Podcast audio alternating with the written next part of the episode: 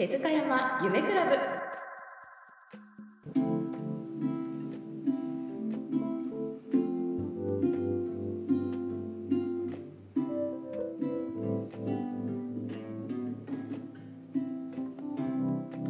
暮らしに色を生かそうよ。この番組は30年後の幸せなまちづくりを目指す戸建てとリフォームの会社株式会社手塚山夢工房の提供でお送りします。株式会社手塚山夢工房は大阪の阪海電車姫松駅すぐリフォームや戸建ての相談会を受け付けております。ぜひ気軽にお越しください。この番組は主に住まいに関するホットな情報や旬な話題をお届けします。また日本がいかに古から大切にしてきた伝統や文化を未来へとしっかりとつないでいきたいそんな思いも熱く語ってまいりたいと思います。第6回は手塚山夢工房のオフィス手塚山スタジオでこの平成31年2月1日から11日までの11日間行われます。節分祭についてお話を進めてまいりたいと思います。皆様こんにちは。今回は第6回です。平成31年最初の番組になります。お届けするのは一級建築士ビフォーアフターの匠村尾康と心地よい家ネット代表樋口淳。そして今回はゲストとして未来創作ラボ、えー代表の原田正樹です。よろしくお願いします。マイリノベーション心地よい空間づくり。マイリノベーション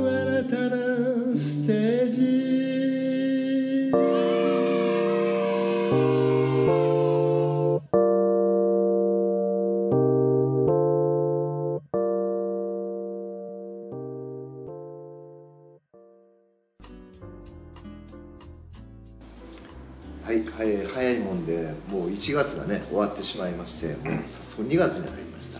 でこの2月1日からあのいよいよですねあのかねてより準備しておりました節分祭が始まるんですけどもじゃあその節分祭についてじゃあちょっと、えー村尾さんの方から少し紹介してもらえますか。はい、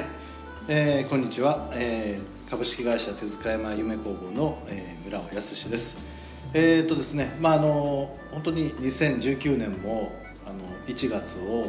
終えまして、まあ、今日があの2月の1日ということであのまああのねあの旧暦でいうとあの新しい年っていうのは、えー立春ですから2月4日が、まあ、新しい年になりでこの、まあ、2月1日っていうのは、まあ、新たな年の月を迎えるという意味では、まあ、本当にこうもうスタートの年だなというふうにでまあ神社なんかに行きますとやっぱり節分祭っていうねあのーこう上りがね上がったりしてるところも、えー見られるんですけどもやはりこの節分っていうのは本当にあのこううん日本人にとって、えーすごく大切な時期なん違うかなと。でまあ鬼は外福は内って豆まきをするというのもやはりあのいろんなこう、うん、役とかですね、えー悪いものをこう外に出しえそして良いものを入れると。でやっぱり1月の間にですね皆さんこう身の回りの整理整頓であるとかそれからあの考え方なんかもこう整理しながらでやはりこう新たな年を迎えるための準備をしてきたというふうに思うんですね。で、えーまさに今回のこの節分祭っていうのは、まあ、あの生まれ変わるというかねなんか新たなスタートというような、うん。まあ、そんなあの思いで、えーこのおイベントをあの企画したわけなんですけれども、まあ、2月1日から2月11日まで、まあ、あのこのスタジオでは初めてのねあのアート展ということで、えーこのスタジオ自身にはですねさまざ、まな、えーアート作品が今並んでおります、であのガラス張りのあのスタジオはあの外から見ますとねこの中の様子っていうのがガラッと変わりまして、えまあ、今日もあのこの、おまあ、なんていうんですかアートに惹かれて、えー何人かの人がスタジオに入ってこられました、で、まあ、そうやってこう入ってきていただくといろんなこう会話が生まれてね、はい。まあ、あの2月の9日の日のセミナーにはぜひ参加したいということでねあのこの今日お申し込みったんですけれども、えーまあ、その方にとってもあ私の好きなことばっかりあのここであのやってるわということですごくこうあの喜んでいただいたと。で、えーあのこの、まあ、アートっていうテーマでいきますと今回はあの言霊アート展、まあ、33の言霊アート展という、まあ、タイトルなんですけれども、えー名古屋の、まあ、アーティストのくあの梅田めぐみさんという方の、えー作品がねあの並んでるんですけども、まあ、非常にこう女性らしい優しさの中に、うん。えーエネルギーがあると。でこのエネルギーって何なのかなというふうに、えーよくこう考えますと、まあ、実はその絵の中に、えー刻まれた文字があるんですね、でそのお絵のテーマももちろんその絵自体もその作家の方がそのイメージしてあの描かれるんですけどもさらにそこに言葉をねええ。ずっと刻んでいくということでなんか魂がその絵にこう入ってるというか混入されてるような、まあ、そんな絵なんですね。で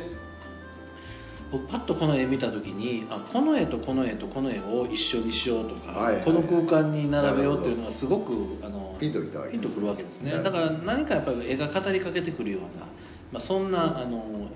こうイメージが浮かんできたんですよ、ええ。だからまあこの一番あのソファーをねええ。出した空間っていうのはこれは本当にエネルギーが、えーこう放たれるような、はい。いまあ、いわゆる陽陽というかねえー太陽のお力を感じるような空間で、えーまさにこのお成長とですね、はい。発展みたいなものを感じるような、空間。なるほでさらに奥の方に入るとね今度はね、えーなんていうんですか静けさとか、えーまあ、あの許しっていうテーマがありましてね、うんでその向かい側には和ということなんですけども、うん。まあ、本当にこう許しと和という何かこう人がですね、えーこう結ばれていく出会いが生まれるような、まあ、そんな空間で、まあ、絵も本当にこう、えーグリーンとかブルーをね、えーベースにしたような、まあ、そういう絵なんですね。で、えーとまあ、この梅田さんの作品の、うん。やっぱりこう、まあ、力というのはあのやっぱりこのエネルギーというものをすごくこう出してましてね。で僕はこのお絵を飾りながらまさにあこの空間がただ単にこう鑑賞用の絵というのではなくって、人にすごい力を与えるような、まあ、そういう空間になったなというふうにあの感じてるんですね。でまさにこの節分祭の新たな発見で、えーここの空間はやはりえー愛と調和喜びと感謝を分かち合う、えーそして人々にですね、えー力を与えるような、まあ、そういう空間になっていけばというふうに思ってまして、まあ、健康というのがやはりこう大きなテーマになってくるんですけども、えーこのアートと、まあ、健康というところに、えー結びついていくような、まあ、そんなあのイメージをしてます。ねなるほどね。ではい。あのまあ、2月の9日の日にね、うん。まあ、実はその4つのイベントをね、はい。あの企画してるわけなんですけども、えーこの、まあ一番最初にねこの8時からここをスタートしましたね、はい。えーこのお松本典子さんに、ええ。彼は彼女は、えー気候体操という、メソッドを持ってい。らっしゃって、で気はい候をしながら体を整えてでそれを、まあ、あの体を動かしてそしてその、えーまあ、あ天と地とつながるような、まあ、そういうイメージをということで、まあ、その後レクチャーをしてくれる。なるほど。でまさにその人がそのえー、となんていうんですかね、えー自分自身が、まあ、整うというまあ、そういうのが、まあ、この気候体操気候セミナーの目的ででそしてあのその次に、えー佐々木真由美さんの、えー収納アド収納アドバイスセミナーっていうのをやるんですけども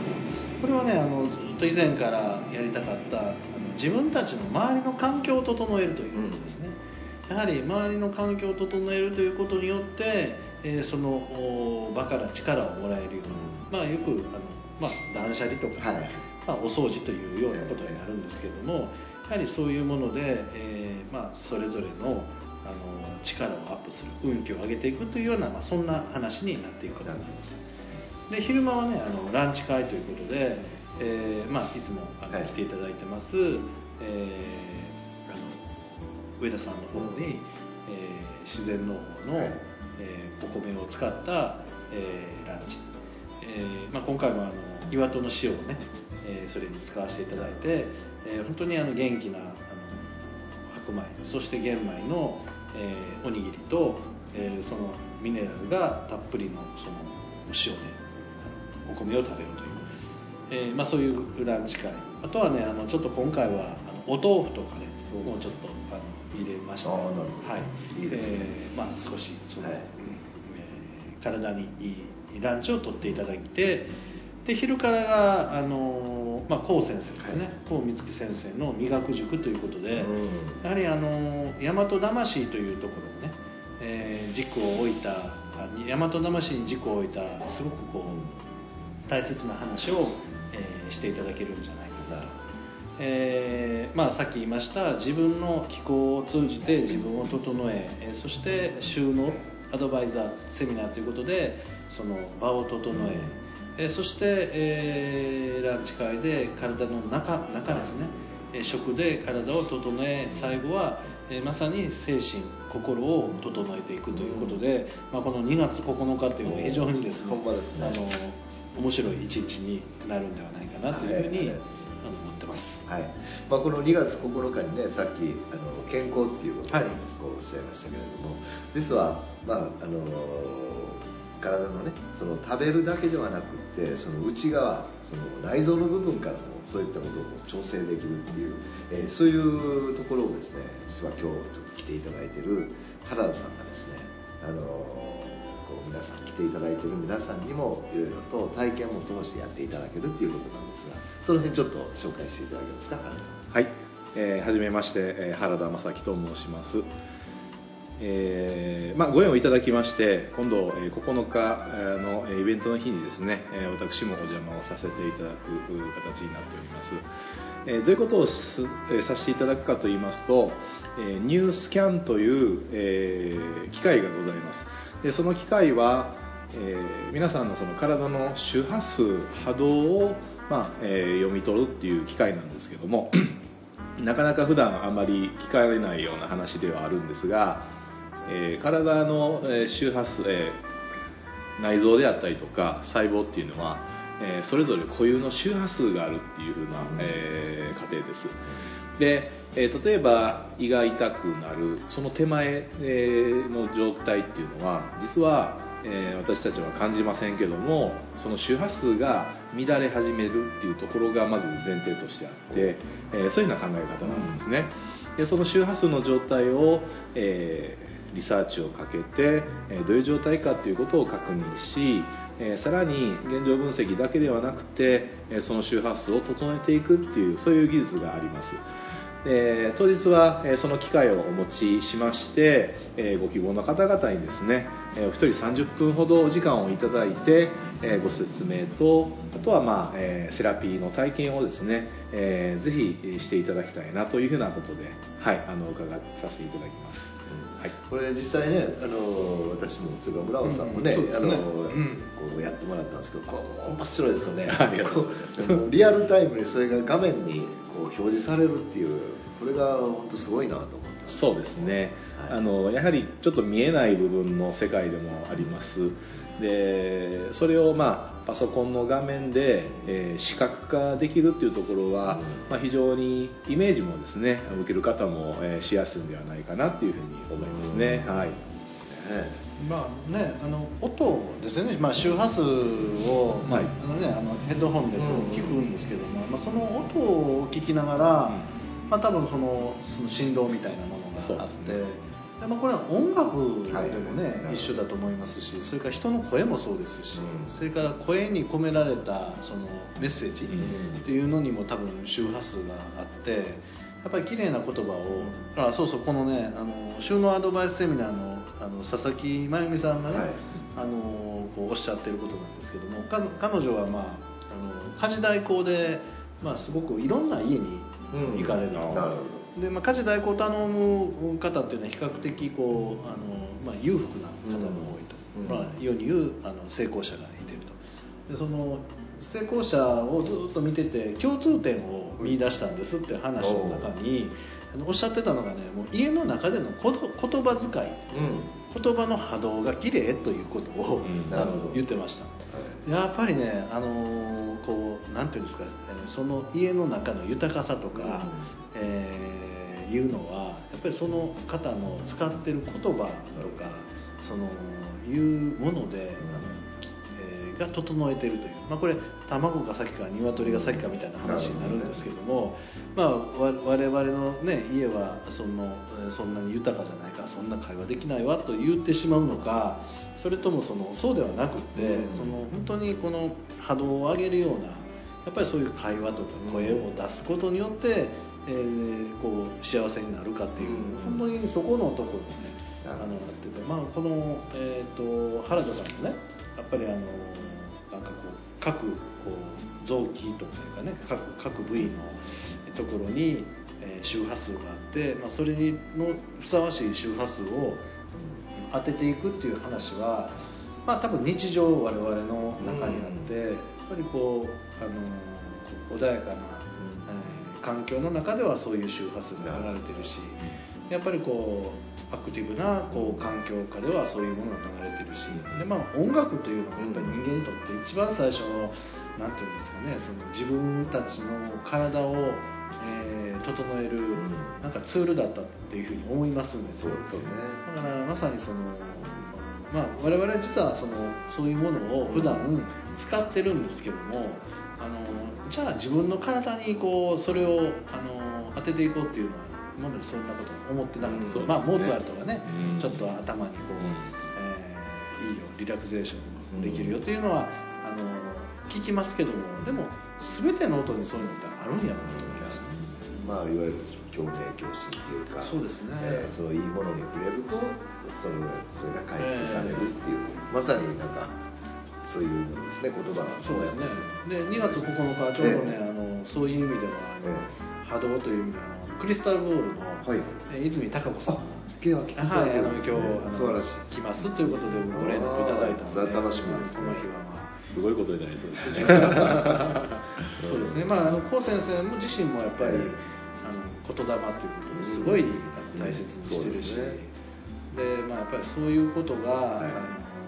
起こるに違う波動がこう非常にこう踊ってるようなそんなあの日になりそうですね。まあですね、で今ね紹介していただいたその梅田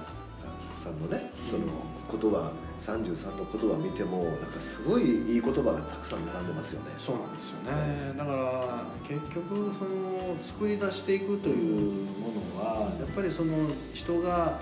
どの言葉を選択するかということとでじゃあその言葉を選択するということはその人のこう価値観の中にどういう言葉をというかどういう思いを持ってるかっていう、ええ心の在り方みたいなものがぱりいろんなことを決めていくっていうことに、あのなっていくんだろうなっていうそうですね。思いますね。はい、まさにそうやと思いますね。でまあ、今日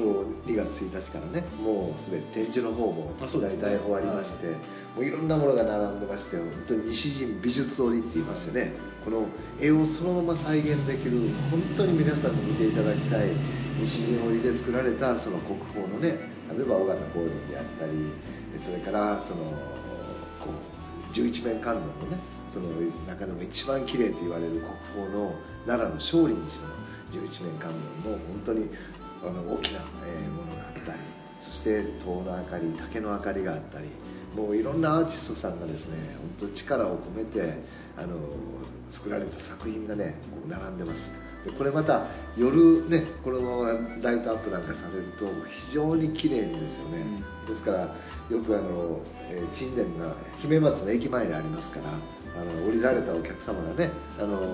の、えー、外から覗いていただいてあここなんかすごいいい空間やねっていうのを言っていただいてで翌日また、えー、来ていただくっていうようなケースもね結構ありますもんね、うん、そうですね、はいまああのね、あの特にこの、えー、林真理さんのねこの塔の明かりっていうのはもう暗くなった時にすごいこう、うん、なんか幻想的な風景を作り出すので、まあ、僕もちょっとこの期間中ねいろんなことをあのこの塔の明かりで楽しみたいなというふうに思うんですけども、まあ、あのこの姫松の駅のこのガラス張りの空間っていうのはやっぱりこの地域に住む人にとっても非常に大切なあの風景、はい。まあ、ここの風景をやっぱり豊かにしていくということがあの我々の本当に大切な役割かなと本当ですね、ここからやっぱりメッセージというかねやっぱりそのいい波動を、まあ、出していくということが、まあ、今回のあの節分祭の、まあ、大きなあのテーマになっていくんだという思いますし、まあ、あのこのね、えー、原田さんもそうですし、えー、このこう意識し始めるとあのそういうね、まあ、僕はもう今回2月1日からあの健康に関することを始めようというふうに、え決めた時からさまざまな分野のね、えー、人たちが集まってくると。えー、実際の医師の方もそうですし、えー、まあ、ヒーリングをしてる人施術をしてる人それから食に関する人、えー、ということで、まあ、もちろん今までの音楽の人もそうですけども、まあ、まずその人のやっぱり心と体が整ってそしてその人たちのこうあの本当にやりたいことというよりかそのす自分がやろうと決めてきた使命みたいなものえそこにこうたどり着いてで本当の自分の人生というか生き方にあの歩んでいくっていう、まあ、これがあの今回の節分の,、あのテーマじゃないかなというふうに思いますね。はい。2月1日から11日まで。11日間。そして2月4日には、まあ、そういったこう、えー、趣旨であのより皆さんに健康ということでカフェの営業。そうなんですよ、はい、いよいよね、えー、ライフスタイルカフェということで、えー、カフェが、まあ、許可も出ましたので、はい、えー、スタートします。でね本当にもうライフスタイルカフェというのは、まあ、あのいろんな切り口がありますけどもまずまあこの節分祭の期間中においては、えー、このアートが、えー、人をの心と体を、えー、元気にすると、うん。僕はなんか蘇りっていうのが今テーマなので、えー、そのやはりちょっとこう疲れた人たちが、えー、この場に来て、えー、蘇っていくような、まあ、そんなあのイメージを持ちながら。であの、まあ、本当に、えー、原田さんや、えー、もう自身もやっぱりこうやって人を、えー、蘇らせるということに、えー、こう今ねあの自分自身の力を注いでいらっしゃる部分ですし、はい、えー、まあ、ここにあるあのアロマもそうですしね、えー、水素の、まあ、水素水の機械もね昨日来ましたしそれから水素の水素発生装置っていうのもあの来るんですよ。それから、えー、そうですねあの発芽玄米が今日も届きましたし、まあ、いろんなあの人を、えーなんていうんですか元気にするものが、まあ、このスタジオに向かって集まってきてるようなそんなましたね。そうですね。まあ本当に楽しみな11日間ですのでぜひあのたくさんのね地域の方に来ていただいて、はい、でここからこういろんな情報がね発信できるようにということで進めていきたいですね。はい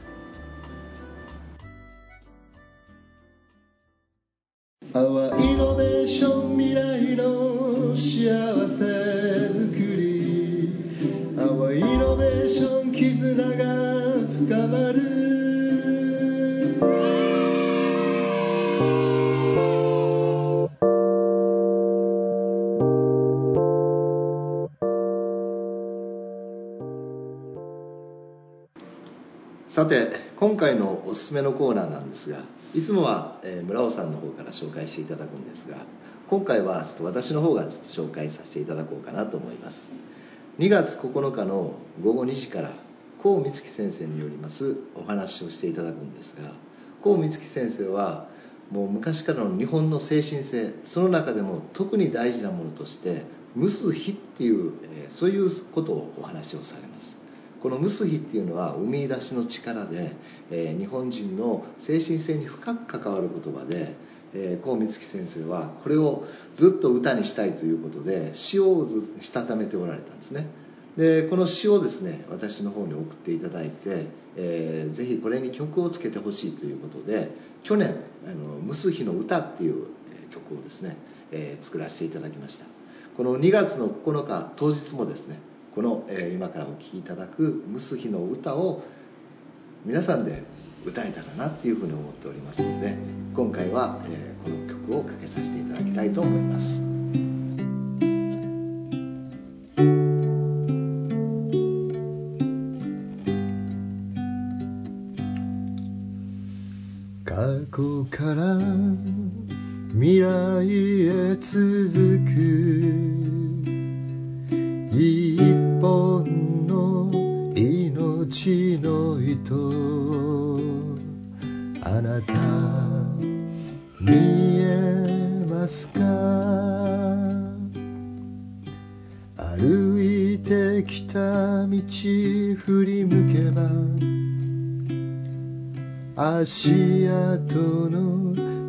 遥か向こうに。同じ足跡の刻まれてるのがあなた見えますか？それはムス日の光で結ばれてあなたの命でかけがえのない今を生きてる。遠い過去から結ばれ今がありそして未来へ結ぶこの命。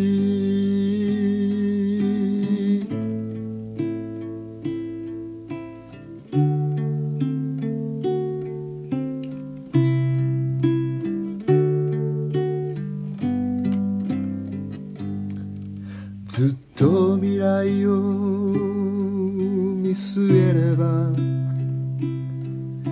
足跡の遥か彼方に同じ足跡の刻まれてくのがあなた見えますか？それは無水の光で結ばれて次に託した命でかけがえのない時を生きてく蒸す日の光で結ばれてきて未来に明るい夢を抱けと願い結ばれてゆく。お天道様に祈りを捧げて。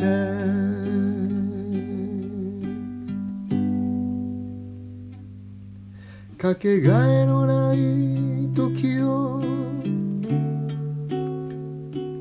生きてく。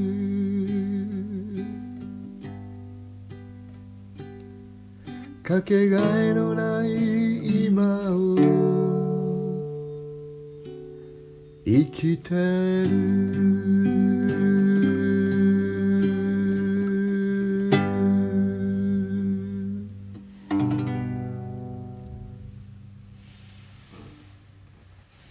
マイリノベーション心地よい空間づくりマイリノベーション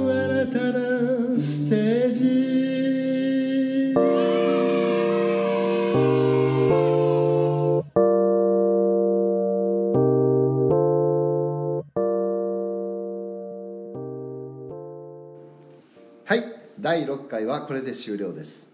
次回もぜひ聞いてくださいね。あありがとうございました。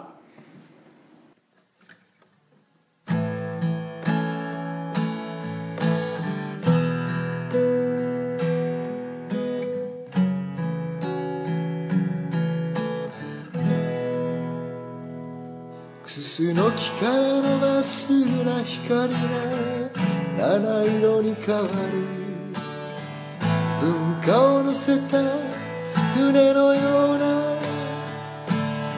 四つの本殿太鼓橋の昼時柏で響く。ここの水が澄めば人も住みよくなる。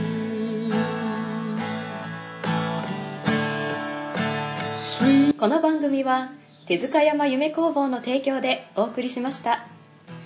また次回もお聴きください。